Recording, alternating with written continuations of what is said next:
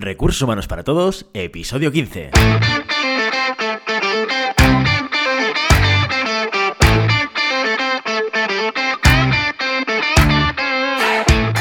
Bienvenido y bienvenido a Recursos Humanos para Todos, tu podcast semanal sobre recursos humanos. Podcast que podrás encontrar en iVoox, Spotify y iTunes y en nuestra página web www.sdhumancapital.com donde también encontrarás más contenido en nuestro blog e información sobre nuestros servicios. Este podcast está pensado para profesionales de recursos humanos, gerentes o jefes de equipo, y podrás encontrar técnicas, consejos, ideas, conceptos y noticias sobre la gestión de personas, eso sí, con un enfoque práctico y aplicable. Mi nombre es Guillermo, socio en SD Human Capital, y hoy te voy a acompañar. El episodio de hoy vamos a revisar una de las herramientas de gestión de personas a veces más cuestionada, que es la descripción de puestos de trabajo.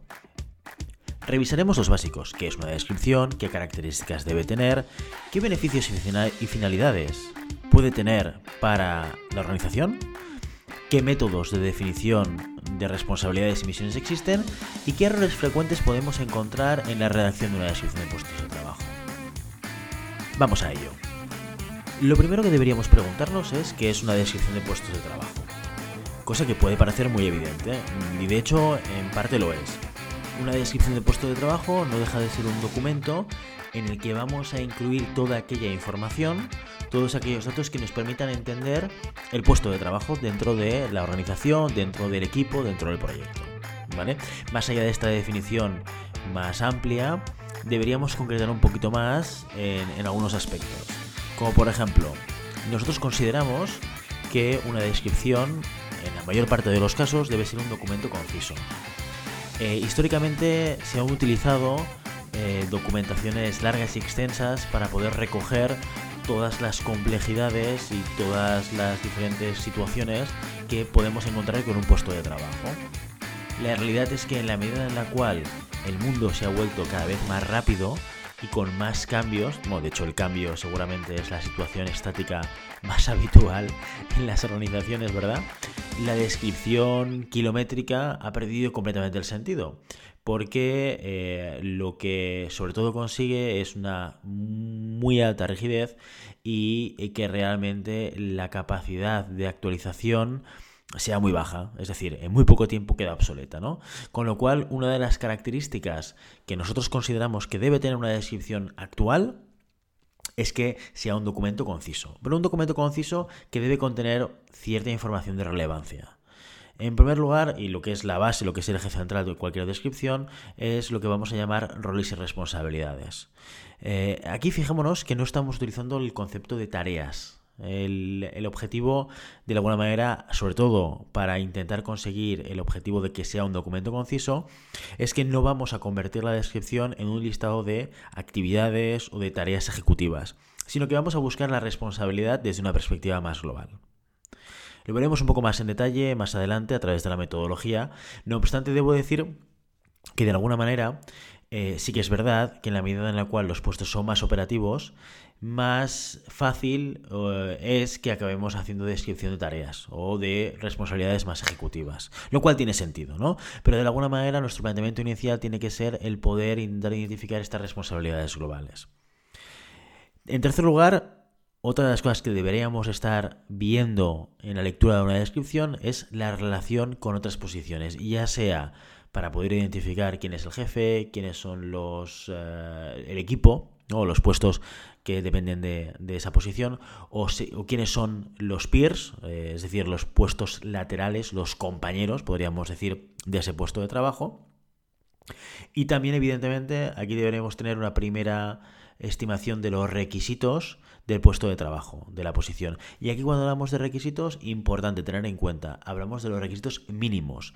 Cuando analizamos el puesto de trabajo y vemos los roles y responsabilidades que decíamos antes, tenemos que analizar qué características debería tener una persona para poder dar respuesta a esos roles y responsabilidades. Y cuando hablamos de características nos, referimos tanto a la parte de conocimientos, idiomas, experiencia, como también a la parte más competencial. ¿Qué habilidades debería tener la persona para poder desarrollar correctamente el puesto de trabajo? Pero siempre, insisto, con esta parte de requisitos mínimos. Aquí no estamos haciendo la carta a los reyes, aquí tampoco estamos haciendo una descripción exhaustiva para iniciar un proceso de selección, ¿vale? Pero sí que estamos planteando las bases, ¿eh? lo mínimo que requiere el puesto de trabajo. Hay un eje central que debe eh, equilibrar cualquier información, cualquier eh, conjunto de datos que incluyamos en una descripción, y esto es el objetivo de la comprensión. Una descripción debe ser comprensible, y cuando digo comprensible me refiero a que en la medida de lo posible mucha gente que pueda tener esa descripción en las manos y, que pueda, y que pueda leerlo, tenga la capacidad de poder entender cuál es el sentido del puesto de trabajo en la estructura. Y eso quiere decir que vamos a intentar evitar eh, palabras muy técnicas, palabras muy de sector, denominaciones eh, abreviadas, para conseguir que esa comprensión sea la máxima posible. ¿De acuerdo? Con el objetivo de la comprensión, claro, una de las típicas preguntas que suele hacer un cliente, ya sea interno o externo, cuando está haciendo una descripción del puesto de trabajo es ¿qué fotografía queremos sacar? Y cuando me refiero a fotografía, me refiero a en qué momento tenemos que hacer la descripción. ¿Nos tenemos que referir a la descripción tal y como es ahora? ¿Nos tenemos que referir a la descripción tal y como debería ser? ¿Nos tenemos que referir a la descripción como yo la veo en el futuro? ¿No? Eh, y, es una pregunta que tiene toda la lógica del mundo. Las organizaciones no son estáticas, son entes vivos y por tanto las cosas se van moviendo. Y lo más probable es que haya un porcentaje de descripciones en los cuales esta pregunta vaya a surgir sobre la mesa. ¿Cómo responder a esta pregunta? Bueno, aquí seguramente tendremos que utilizar un poco el, el el sentido menos común de todos, que es el sentido común. Fundamentalmente, aquí no hay una respuesta que sea universal, vamos a tender siempre a intentar fotografiar, es decir, describir el puesto de trabajo tal y como se ejecuta en estos momentos, porque esto es lo que nos sirve para hacer el análisis de errores y responsabilidades, pero sí que es verdad que va a haber momentos y situaciones en los cuales tenga sentido olvidarnos un poco del hoy y fijarnos más en el mañana. ¿En qué casos? Por ejemplo, en un caso en el cual yo ya esté planteando un cambio de responsabilidad en el medio plazo. O, por ejemplo, casos en los cuales en el puesto actual eh, tengo una persona que tiene eh, una experiencia, digámosle junior, acaba de llegar al puesto de trabajo, ya sea por promoción o porque no tiene la experiencia consolidada que se requiere, y que las responsabilidades a las que está dando salida no son las que se esperarían del puesto de trabajo. ¿no? En esos casos, y analizando bien la situación, si entendemos que la naturaleza del puesto ocupado debería tener responsabilidades que a los cuales a las cuales no se les está dando salida porque la persona que los ocupa es demasiado junior, ahí sí que recomendaría poner esas responsabilidades porque se entiende que en un medio o en un corto plazo esa persona va a dar respuesta a estas responsabilidades. Ojo que estos son temas muy sutiles, ¿no? Entonces aquí eh, hay que entrar un poco en, en el debate y en el entender cuál es el sentido de hacer esa fotografía movida del puesto de trabajo o no hacerla. Para mí la pregunta siempre va a ser si esto forma parte de la naturaleza o no del puesto de trabajo. ¿no? Es una, guía o una pregunta que te puede ayudar a desbloquear este tipo de cuestiones. Aquí un tema muy relevante. Hablamos de organización. ¿Vale? Eh, decíamos en los episodios, en el episodio segundo, sobre cuáles son los pilares de recursos humanos, que entendíamos la gestión de recursos humanos desde dos perspectivas, ¿no? la perspectiva hard y la perspectiva soft. La parte más hard son todos aquellos procesos de gestión de personas propiamente. Y la parte soft son todos aquellos procesos enfocados a la persona, al desarrollo de la persona o a la evaluación de la persona. En este sentido, las descripciones de puestos de trabajo forman parte del universo hard de la gestión de recursos humanos. ¿De acuerdo? Y hay una, directriz o una norma mm, que nos ayuda mucho a hacer la descripción. Eh, y eh, a pesar de que es un poco antinatural, ¿no? Ya os anticipo. Eh, la norma es olvidarnos de la persona. Fijaos que hasta ahora os he estado haciendo referencia a la persona cuando os ponía el ejemplo de si la foto tiene que ser movida, es decir, del medio plazo o tiene que ser la actual cuando hagamos la descripción, ¿no? Y, y seguramente es una reflexión que se va a repetir en todo proceso de descripción. El cliente, la persona que describe, va a tener la tendencia de estar planteando y analizando y evaluando al ocupante del puesto de trabajo y no al puesto de trabajo. Esto también es un tema que puede ser a veces muy sutil. Aquí, ¿qué es lo que nos interesa? Evidentemente, cuando describimos un puesto de trabajo actual, hay una parte del puesto de trabajo que tiende a eh, haber sido creado o que se haya adaptado a la persona que lo ocupa. ¿Vale? Esto es normal, esto es habitual que suceda de esta manera, porque al final, sobre todo en estructuras que no están muy definidas, es normal que la persona, a través de sus fortalezas o en detrimento de sus debilidades, acabe modificando las responsabilidades y acabe dando más foco a aquellas cosas que mejor le salen o que más fácilmente le salen o en lo que más destaca. Esto es naturaleza humana, ¿de acuerdo? Pero cuando hacemos una descripción del puesto de trabajo tenemos que intentar olvidarnos de el cómo la persona ejecuta aquellas responsabilidades y hacer un ejercicio analítico y sintético que nos permita identificar responsabilidades y roles del puesto de trabajo. Así que muchas veces cuando estemos haciendo la descripción, eh, en función de la metodología que vayamos a utilizar, eh, tendremos que estar mm, separando constantemente, ¿esto es persona o esto es puesto de trabajo? También porque, eh, y esto es, cosa, una cosa que sucede con bastante frecuencia, cuando hacemos un descriptivo y pensamos en una persona, muchas veces pensamos en el desempeño, en cómo la persona ejecuta las responsabilidades. Esto hay que intentar evitarlo y tenemos que centrarnos lo máximo posible en describir lo que es el puesto de trabajo. Un tema controvertido. Decía al principio, las descripciones de puestos de trabajo eh, pueden ser cuestionadas como una herramienta de gestión de personas. Y esto sucede porque seguramente hacer una descripción de puesto de trabajo es un ejercicio que no es fácil, ¿de acuerdo? Que requiere de, esa, eh, de tiempo y de esa capacidad analítica para poder hacer una definición correcta y que de alguna manera el output o el beneficio que saca la empresa no es muy directo y muchas veces eh, no es nada visible. ¿Vale? Sí que es cierto que eh, desde nuestra experiencia como consultora, en determinadas organizaciones no se requiere de eh, descripciones muy detalladas. ¿no? Siempre recomendamos que sobre todo cuando son posiciones de nueva creación o cuando te estás planteando un cambio organizativo dentro de un departamento, hacer una descripción, no necesariamente una descripción profunda de cada puesto de trabajo, pero una descripción eh, mínima de responsabilidades, te va a ayudar a tomar mejores decisiones, evidentemente. ¿no? Eh, eh, y, de alguna manera, el hecho de tener esas descripciones va a tener un beneficio hacia el ocupante del puesto, le va a dar más visibilidad. Y, y ojo aquí porque en muchas ocasiones parte de los conflictos que se generan en una organización tienen que ver con la definición y delimitación de responsabilidades.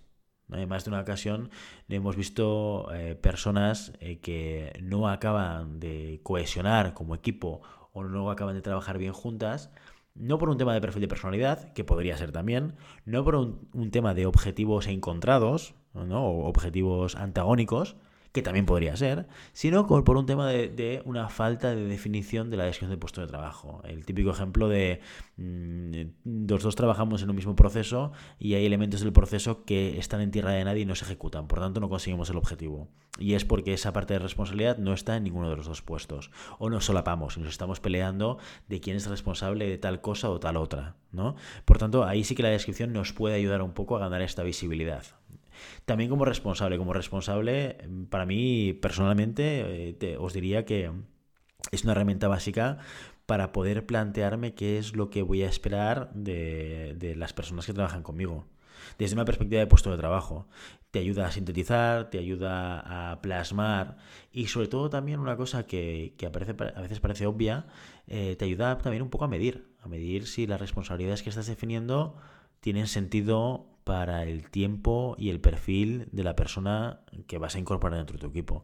Y luego, evidentemente, si es un puesto de nueva creación y vas a buscar a una persona para ocupar ese puesto, pues es una herramienta básica para selección. ¿no? Que esto es, por tanto, el, departamento más beneficiado.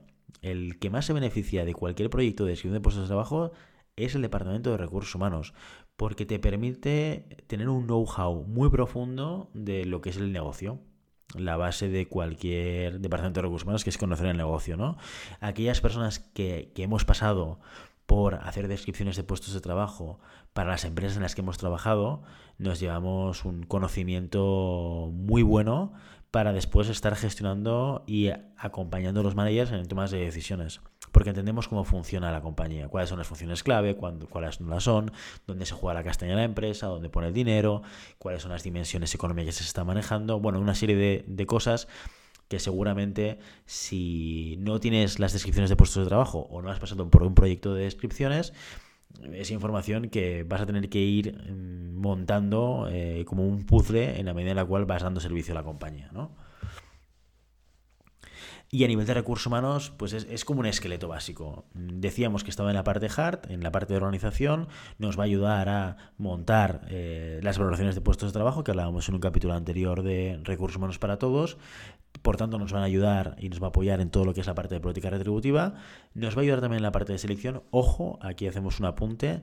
El perfil de exigencias que definimos en la descripción de puesto de trabajo no es eh, únicamente la información que vamos a necesitar para ejecutar una selección. Para ejecutar una selección vamos a tener que contextualizar esa descripción del puesto de trabajo. Una de las gracias de tener una descripción es que no vamos a tener una descripción por persona. Tendremos descripciones tipo que podrán ser aplicables a diferentes personas dentro de una estructura, de un proyecto, de un equipo. Pero cuando vayamos a hacer selección de personal y vayamos a buscar candidatos para un puesto de trabajo, requeriremos de información más específica de la situación en contexto de cada momento. Por ejemplo, un caso habitual eh, o muy sencillo de ver es el caso de un departamento de ventas. ¿no? Tú puedes tener un gerente de grandes cuentas o un Key Account Manager que es responsable de grandes cuentas, ¿vale? Del seguimiento, de lo que sea, etcétera. la descripción de puesto de trabajo, la DPT, para un Key Account, puede ser una descripción genérica, pero puede ser que en el momento en el cual vayamos a ejecutar una selección de personal, el Key Account para el momento actual deba tener una serie de especificaciones concretas. Por ejemplo, si en el, el plan estratégico de la compañía es del crecimiento en geografías en las cuales no estamos, seguramente deberemos estar buscando gente o con una experiencia en las geografías en las que no estamos. Esto no lo vas a encontrar en la DPT, no tendría sentido que estuviese en la DPT, ¿de acuerdo?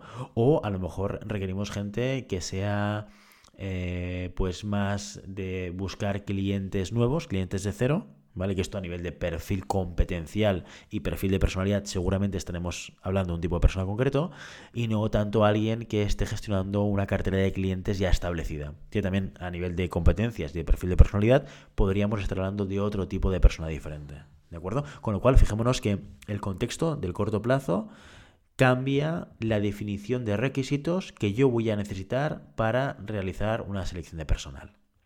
¿Vale? Eh, a nivel de metodologías, una cosa que a mí personalmente me gusta mucho porque eh, me permite asegurar un poco la homogeneidad en el proceso de gestión de puestos de trabajo, es lo que, lo que yo le llamo la liturgia de los roles y responsabilidades. Cuando definimos los roles y responsabilidades y los redactamos, seguimos un esquema de tres pasos. ¿vale? El rol y responsabilidad se define a través de A, una acción, B, un objeto C, un resultado. Eso quiere decir que todo rol de responsabilidad empezará por un verbo de acción que define qué es lo que hace el puesto de trabajo, un objeto, que es dónde actúa el puesto de trabajo, y un resultado, qué es lo que esperamos después de ejecutar esa responsabilidad, cuál es el output de esta responsabilidad. ¿De acuerdo? Por ejemplo, eh, en el caso de selección de personal, ¿sí? Pues un responsable del área de selección seguramente tendrá una de sus responsabilidades de evaluar las competencias de los candidatos, evaluar verbo de acción. Las competencias de los candidatos es sobre qué es lo que yo estoy haciendo la acción, que es evaluar, para garantizar que los candidatos finalistas tengan las competencias requeridas por el puesto de trabajo. Este es el resultado final. ¿Yo qué hago? Evalúo a una serie de personas para entender que las personas que pasen a la siguiente fase tengan los requisitos adecuados. ¿vale? Este sería un, ejemplo de una responsabilidad con el esquema acción-objeto-resultado. Igualmente, llegar a los roles y responsabilidades no es un ejercicio que sea fácil. ¿De acuerdo? Nos vamos a encontrar diferentes tipos de personas cuando hagamos descripciones de puestos de trabajo. Nos vamos a encontrar aquellas personas que eh, van a escribir una Biblia, van a escribir el Quijote, si queréis, con un nivel de detalle muy, muy, muy, muy, muy amplio. Y nos vamos a encontrar personas sucintas, personas que nos van a dar muy poca información, personas que tendremos que sacar la información prácticamente con una palanca. ¿no? Eh, aquí el trabajo y el ejercicio del técnico de recursos humanos tiene que ser buscar ese equilibrio, buscar el equilibrio entre una sola información. Recordemos, con una sola información lo que no vamos a conseguir es que el documento sea conciso. ¿Sí? Y eso es lo que tenemos que evitar. Y por otro lado, lo que tampoco tenemos, lo que también tenemos que evitar y conseguir, mm, ¿no? Es que sea comprensible. Para que sea comprensible, yo no me puedo ceñir a dos responsabilidades súper genéricas, porque entonces mm, el, contexto del, puesto, pues, eh, pierde totalmente el sentido, ¿no? ¿no? me va a permitir diferenciar este puesto de trabajo de otros puestos de trabajo, ¿no? A veces una técnica que, que funciona muy bien es ir a la tarea. Decíamos, vamos a evitar la tarea es cierto, intentaremos evitar la tarea en la descripción, en la definición y la redacción del rol de responsabilidad, pero para llegar a ello, una manera de hacerlo es yendo a la actividad de la tarea. Nos sentamos con la persona con la cual tenemos que hacer la descripción y lo que hacemos es un listado de actividades, de tareas, de tareas diarias, rutinarias, eh, habituales, no habituales.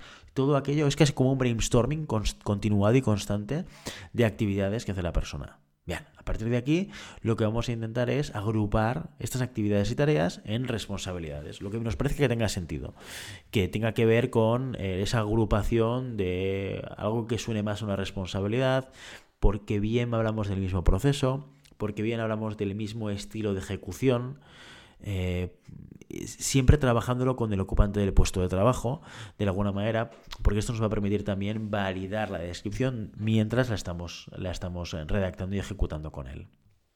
Cuando vamos a la misión, la misión sí que es verdad que conceptualmente es una parte de la descripción que es un poquito más complicada porque requiere de una síntesis más elevada, es, es que es una descripción meta, ¿no? La misión al final es una frase que resume para qué sirve, para qué existe el puesto de trabajo en la organización, ¿vale?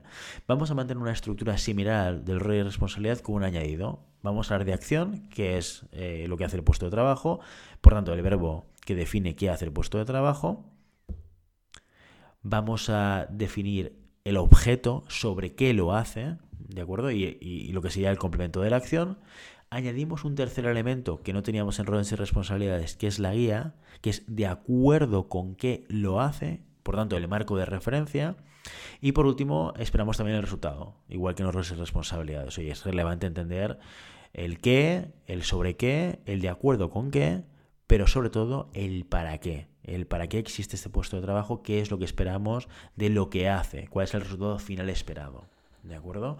El marco de referencia, que es la parte diferencial de la misión en comparación con los roles y responsabilidades, no deja de ser el, eh, esquema de juego o la normativa que eh, con la que el puesto de trabajo tiene que lidiar. Por ejemplo, si hablásemos de un director de ventas, un director de marketing, eh, normalmente cualquier posición dependiente, dependiente de la dirección general, seguramente es el marco de referencia típico es la estrategia de la compañía, las políticas de la compañía, las directrices de la dirección general, ¿vale? Eso es lo que va a marcar un poco cualquier acción que tenga, eh, que tenga que ver con una dirección de marketing, una dirección de ventas, etcétera. ¿De acuerdo? El, el, esquema fácil eh, siempre es poner de acuerdo con las directrices del jefe, ¿sí? Pero aquí esto no es tan interesante como poder identificar algún marco de juego específico, ¿no? Como puede suceder en un departamento legal cuando hablamos de según la jurisprudencia o la normativa laboral o la normativa eh, mercantil específica eh, del país, ¿de acuerdo? Errores frecuentes en la redacción de la misión. Aquí tenemos que tener algunos, eh, como algunas normas básicas a seguir y a tener en cuenta cuando redactamos la misión de un puesto de trabajo. Primero, el uso de verbos vagos e imprecisos. Hemos dicho la acción, aquí necesitamos un verbo, verbo de acción en infinitivo, ¿sí? Y, pero tenemos que evitar aquellos que suenen a que no digan nada. Como por ejemplo, apoyar, un ejemplo sería apoyar a la dirección en las juntas generales de la junta directiva Aquí el concepto de apoyar no sabes si te, refieres a un miembro de la junta directiva o a una secretaria, ¿sí? por lo tanto no ayuda un poco a diferenciar. O palabras eh, malditas como el verbo gestionar, que vamos a intentar evitar, porque gestionar incluye muchas cosas o puede ser interpretada de maneras muy diferentes. Luego también evitaremos el uso de adjetivos calificativos y adverbios, ¿no? Un poco en la línea en la cual eh, estábamos hablando de diferenciar persona de puesto de trabajo y decíamos, a veces vamos a evaluación de desempeño, a valorar el cómo se performa en el puesto de trabajo, ¿no? Esto tiene que ver un poco con eso. Eh, ejemplos de ello sería, por ejemplo, el lograr muy bien el presupuesto, ¿vale? Como un resultado de una responsabilidad o de una misión en este caso. Eh, claro, lograr muy bien el presupuesto es muy ambiguo, ¿no? O atender correctamente a la gente que pide asesoría. ¿no? El atender correctamente este, este valor calificativo de correctamente, o bien lo aterrizamos más, o bien no tiene cabida en la definición de la misión. ¿De acuerdo? Estos serían ejemplos de, del, mal uso de adverbios y calificativos en la descripción de puesto de trabajo. Visto todo lo anterior, eh, entendemos que las descripciones de puestos de trabajo se pueden ver muchas veces como un ejercicio burocrático. Burocrático o a veces lo que se llama burocrático, ¿verdad? Sin sentido eh, y, con poco valor de cara a la organización. En realidad, si lo simplificamos, no deja de ser una herramienta, o, o incluso os diría, la herramienta más básica para organizar tareas, responsabilidades y procesos entre puestos de equipo. Con lo cual, para mí es un elemento fundamental a la hora de entender y poder dirigir a un, equipo. Eh, es evidente, mm, por supuesto, que antes de contratar a alguien vas a definir para qué quieres a esa persona.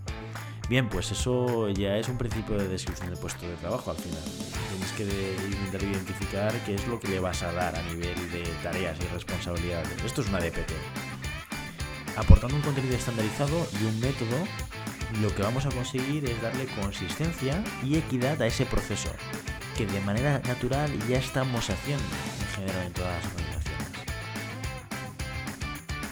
Así que lo que yo te diría es, si tienes dudas de si necesitas o no necesitas una decisión de puesto de trabajo, lo primero que me cuestionaría es si tengo toda la información sobre qué es lo que hacen las personas de, la organización o las personas de mi equipo. ¿vale? Esta sería la primera pregunta que me tendría que hacer. ¿no? Si tengo dudas eh, y si veo que hay algún tipo de incidencia, ya sea conflicto entre algunas personas, ya sea porque no se da respuesta a responsabilidades clave dentro de la organización, ya sea porque estoy creciendo mucho y estoy descontrolando qué es lo que se hace, qué es lo que no se hace, yo te recomendaría que utilices esta herramienta como una manera de análisis de, tareas dentro de tu equipo. ¿De acuerdo? Y hasta aquí nuestro episodio de hoy de Recursos Humanos para Todos. Os invito como siempre a que os pongáis en contacto con nosotros, nos deis vuestra opinión y nos sugeráis temas o preguntas concretas. Lo podéis hacer siempre a través del correo electrónico rrhhparatodos.sdhumancapital.com o a través de la página de contacto en sdhumancapital.com barra contacto. Si el contenido de este podcast te gusta, no olvides suscribirte, darnos 5 estrellas en iTunes y un me gusta en iVoox y en Spotify. Igualmente recuerda que puedes encontrar más contenidos, noticias y recursos en nuestra web corporativa sdhumancapital.com. Muchas gracias por todo, por tu tiempo, por tu atención, por tu interés en estos temas sobre gestión de personas. Nos escuchamos en el próximo episodio. Hasta entonces, feliz semana.